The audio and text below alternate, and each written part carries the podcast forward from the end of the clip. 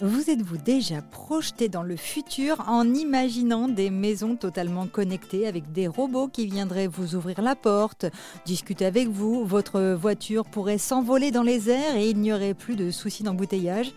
Eh bien, la voiture volante n'est peut-être pas une idée si folle que ça.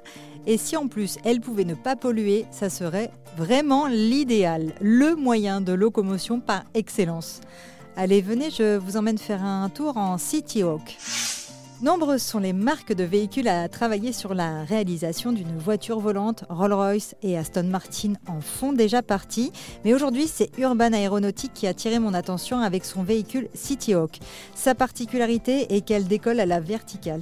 Oui, oui, vous avez bien entendu, j'ai dit décolle car cette voiture vole et fonctionne à l'hydrogène l'entreprise israélienne a créé un taxi volant pouvant décoller et atterrir à la verticale.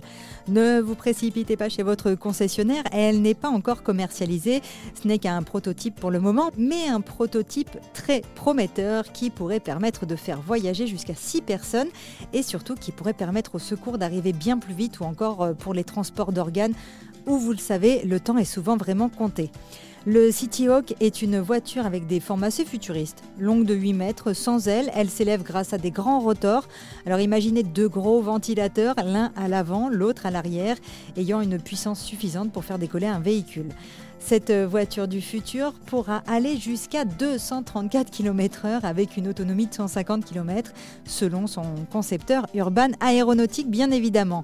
Des chiffres provisoires puisqu'ils devront être confirmés avec l'expérimentation des premiers prototypes.